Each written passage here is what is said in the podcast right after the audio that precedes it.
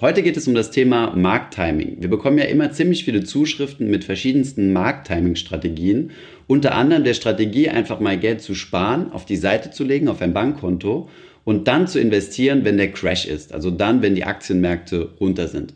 Und zu diesem Thema habe ich mir zwei Experten zum Gespräch eingeladen. Einen davon kennt ihr schon, nämlich Gerd Kommer und Alexander Weiß, der zusammen mit Gerd Kommer bei Gerd Kommer Invest arbeitet.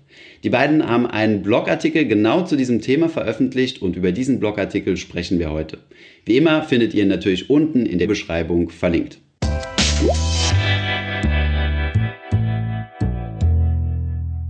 Steigen wir doch direkt ein ins Gespräch. Alexander, warum können wir nicht einfach auf den Crash warten, unser Geld auf die Seite legen und äh, ja, dann investieren, wenn die Kurse sowieso im Keller sind.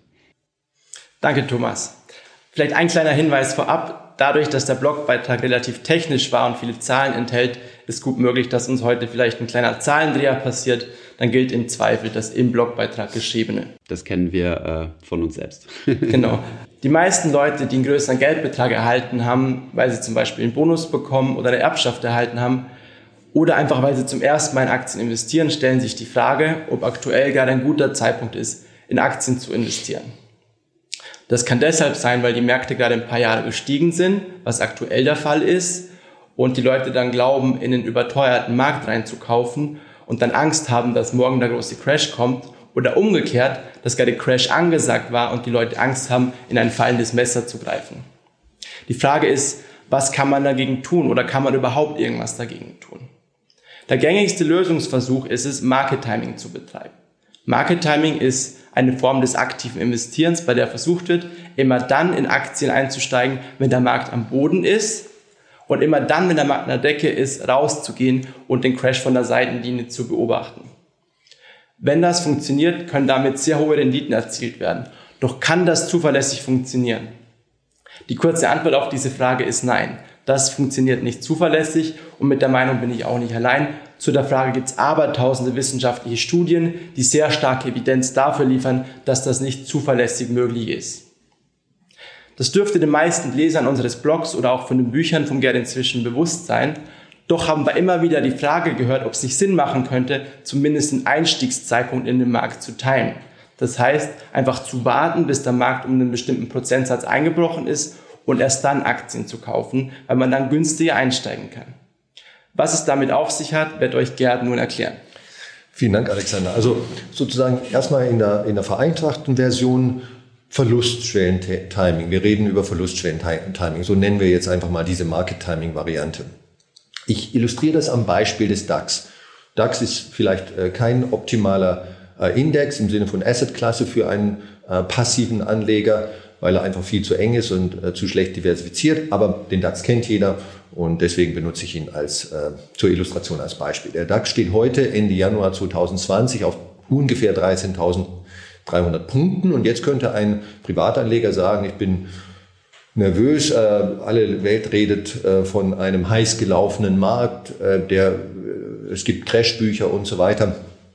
Ich möchte jetzt einfach äh, nicht investieren und dann vielleicht die, das Pech haben, dass kurz nachdem ich in den Markt reingegangen bin, ein starker Einbruch, Absturz oder Crash kommt. Also heute steht der Markt bei 13.300, der DAX jetzt an dem Beispiel. Ich werde erst einsteigen, wenn er, wie Alexander vorhin geschildert hat, um einen bestimmten Prozentsatz eingebrochen ist. 30 Prozent sagen wir mal. Das wären jetzt auf den DAX bezogen heute vier, ungefähr 4.000 Punkte. Und dann würde ich mir vornehmen, bei 9.300 Punkten in den äh, DAX einzusteigen mit meinem geerbten Vermögen oder ich habe gerade im Lotto gewonnen oder das, was ich in den letzten zwei Jahren angespart habe. Ne?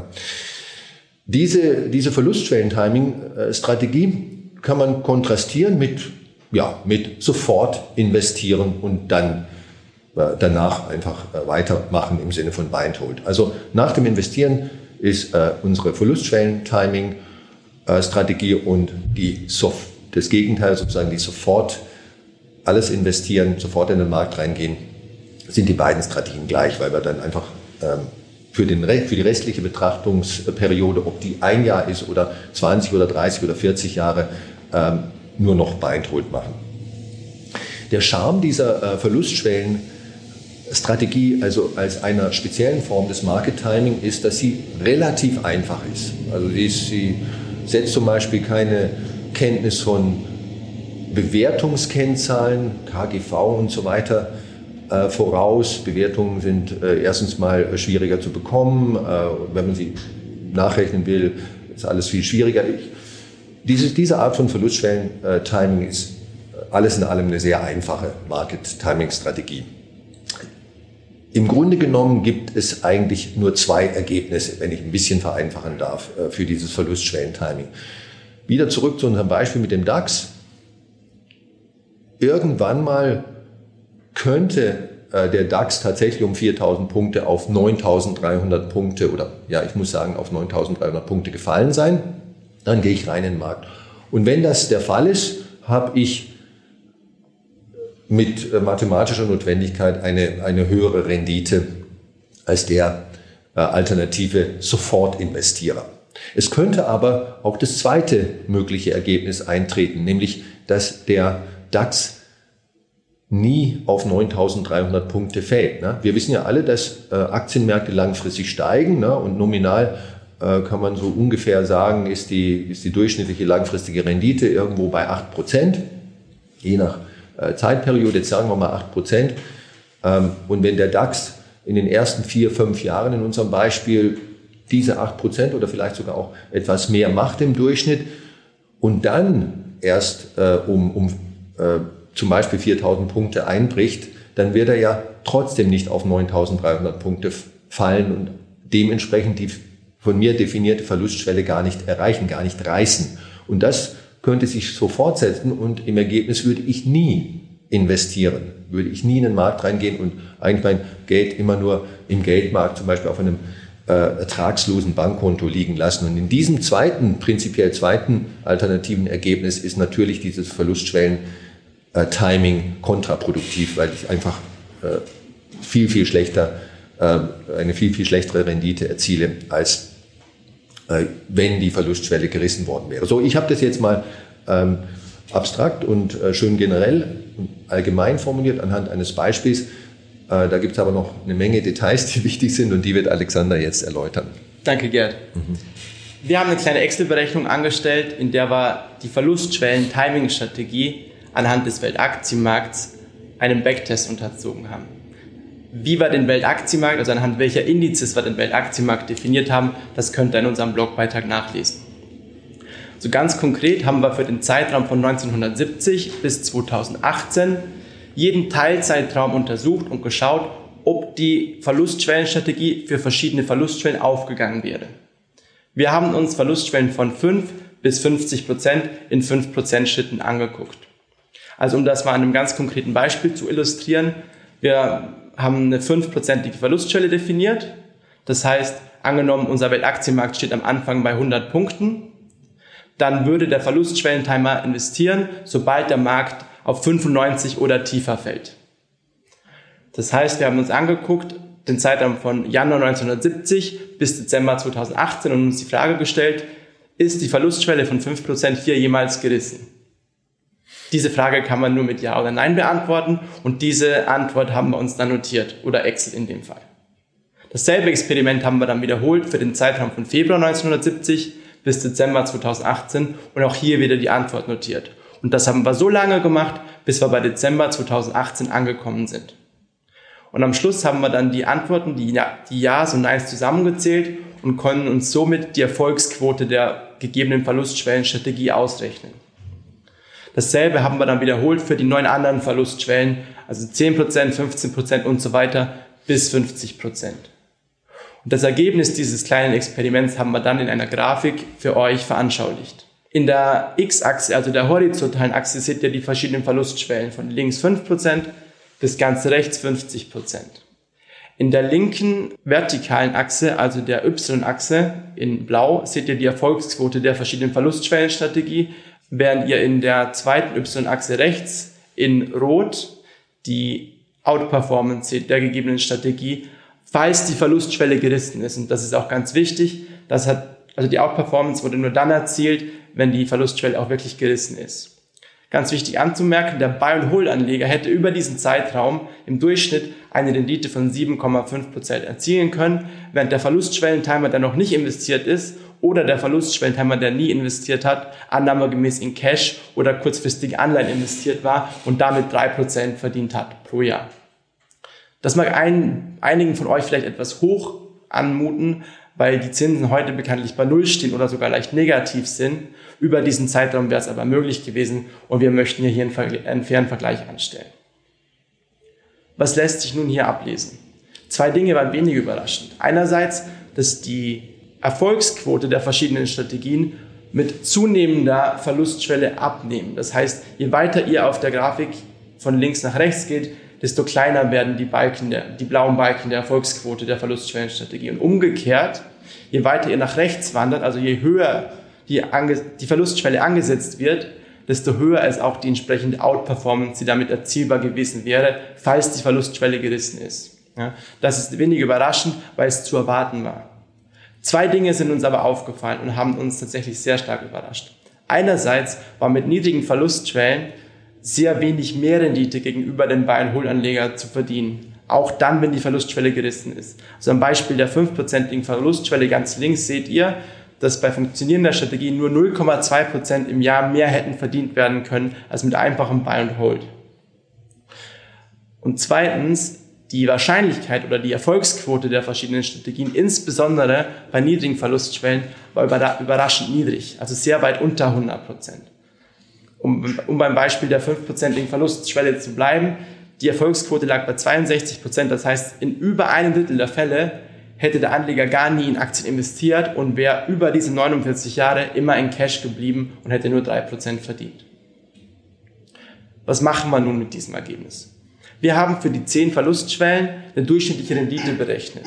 Das heißt, jetzt am Beispiel der 30-prozentigen Verlustschwelle die eine Erfolgsquote von 22 Prozent hatte, haben wir uns ausgerechnet. Also die Wahrscheinlichkeit ist, dass die Verlustschwelle gerissen ist, 22 Prozent, multipliziert mit der entsprechenden Performance, das wäre 8,8 Prozent gewesen.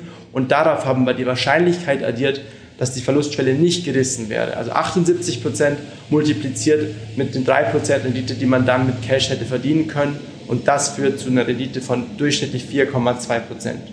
Und das ist deutlich niedriger, als man mit Bayern Hold verdienen hätte können, nämlich 7,5 Prozent. Und diese durchschnittliche Rendite haben wir uns jetzt für alle 10 Verlustschwellen ausgerechnet und kommen zum Ergebnis, dass die in allen Fällen unter 7,5 Prozent liegt. Das heißt, mit Buy und Hold hätte man in jedem Fall mehr Geld verdienen können. Und das ist auch die Quintessenz unseres Beitrags. Das bedeutet, direkt investieren, nicht warten auf den Crash. Genau, ja. Ganz richtig, Thomas. Also über die letzten 49 Jahre wäre man immer besser gefahren, wenn man, also im Durchschnitt immer besser gefahren, wenn man sein Geld gleich investiert hätte und nicht Verlustschwellen-Timing betrieben hat. Und okay. Eine kurze Zwischenfrage. Auf was bezieht sich die Verlustschwelle? Also immer auf den letzten Höchststand oder? Weil jetzt, wenn wir auf das DAX-Beispiel von Gerd zurückkommen, werden die 30 Prozent, wachsen die dann weiter mit dem DAX? Oder ist das einfach nur von heute an setze ich mir die 30 Prozent und warte, bis die unterschritten werden? Genau, also ab dem Zeitpunkt, wo ich mit der Strategie beginne, setze ich mir die Verlustschwelle. Also wenn ich im Januar 1970 beginne, ist auch der Stand des DAXes am, im Januar 1970 meine Verlustschwelle. Genau. Und die okay. wird dann auch nicht mehr also Wenn der DAX weiter wächst, dann ziehe ich meine 30% Hürde quasi nicht hinterher. Genau. Wenn du, äh, Thomas, das ganze Beispiel überträgst auf den Kurs einer einzelnen Aktie, das wäre jetzt zwar was völlig anderes, äh, weil da ja überhaupt nicht mehr die Rede sein könnte von, sagen wir mal, äh, Market Timing mit passivem Investieren, äh, äh Market Timing mit, mit, mit äh, breiten äh, Assetklassen basierten Indizes und so weiter, aber ähm, zur Illustration, ne, du könntest die Siemens-Aktie hernehmen, die hat natürlich zu einem bestimmten Zeitpunkt immer einen bestimmten Kurs, ne, der könnte 100 Euro sein heute. Und dann musst du dir ja selbstverständlich, anders ist jetzt gar nicht denkbar, einen, einen Verlustschwellenkurs äh, auswählen, ne, zum Beispiel 70 Euro. Okay. Alexander hat jetzt sehr technisch mit vielen Zahlen äh, das, äh, sozusagen diese ganze Simulation, die wir äh, durchgeführt haben, geschildert möchte nur noch mal hinweisen, wer es äh, vielleicht nicht ganz alles verstanden hat oder genauer nachvollziehen möchte, der könnte das in dem besagten Blog, der glaube ich hier unter dem äh, Video verlinkt wird, tun. Jetzt noch äh, zwei, drei andere Argumente, die nicht direkt mit den Zahlenergebnissen zu tun haben, aber auch relevant sind ähm, in diesem Kontext. Also diese Verlustschwellen-Timing-Strategie ist erstmal arbeitsintensiver. Das spricht auch für sie. Ne? Ich muss den Markt äh, sehr intensiv monitoren, beobachten ähm, und ich muss äh, dann sofort äh, investieren. Also einfach grundsätzlich mehr Arbeit. Und zweitens ist die ganze Geschichte auch mental anspruchsvoller. Ne? Wir, wollen, wir wollen eigentlich idealerweise eine Strategie, die mental nicht anspruchsvoll ist, also leicht äh, durchzuführen ist, auch mental, psychologisch. Warum ist es äh, mental anspruchsvoller, Verlustschwellen-Timing zu machen? Ja, es könnte Monate, es könnte Jahre dauern, äh, bis die Verlustschwelle gerissen wird. Es könnte theoretisch Jahrzehnte dauern. Ne? Und äh, die ganze Zeit über muss ich mich dann fragen als Timer, hoffentlich kommt sie noch, ne? und ich muss mich vielleicht rechtfertigen äh, meiner Freundin oder meinem Partner gegenüber, ja, du hast immer noch nicht investiert und unsere Nachbarn und der Fritz und der Hans und das Lieschen, die haben alle äh, 30 Prozent äh, in den letzten äh, zwölf Monaten gemacht und wir machen nichts. Ne? Also das ist die mentale äh, Geschichte. So, ich fasse jetzt eigentlich ganz schnell nochmal zusammen. Häufigkeitsgewichtet führt diese Verlustschwellen-Timing-Strategie äh, zu einem äh, schlechteren äh, durchschnittlichen Ergebnis.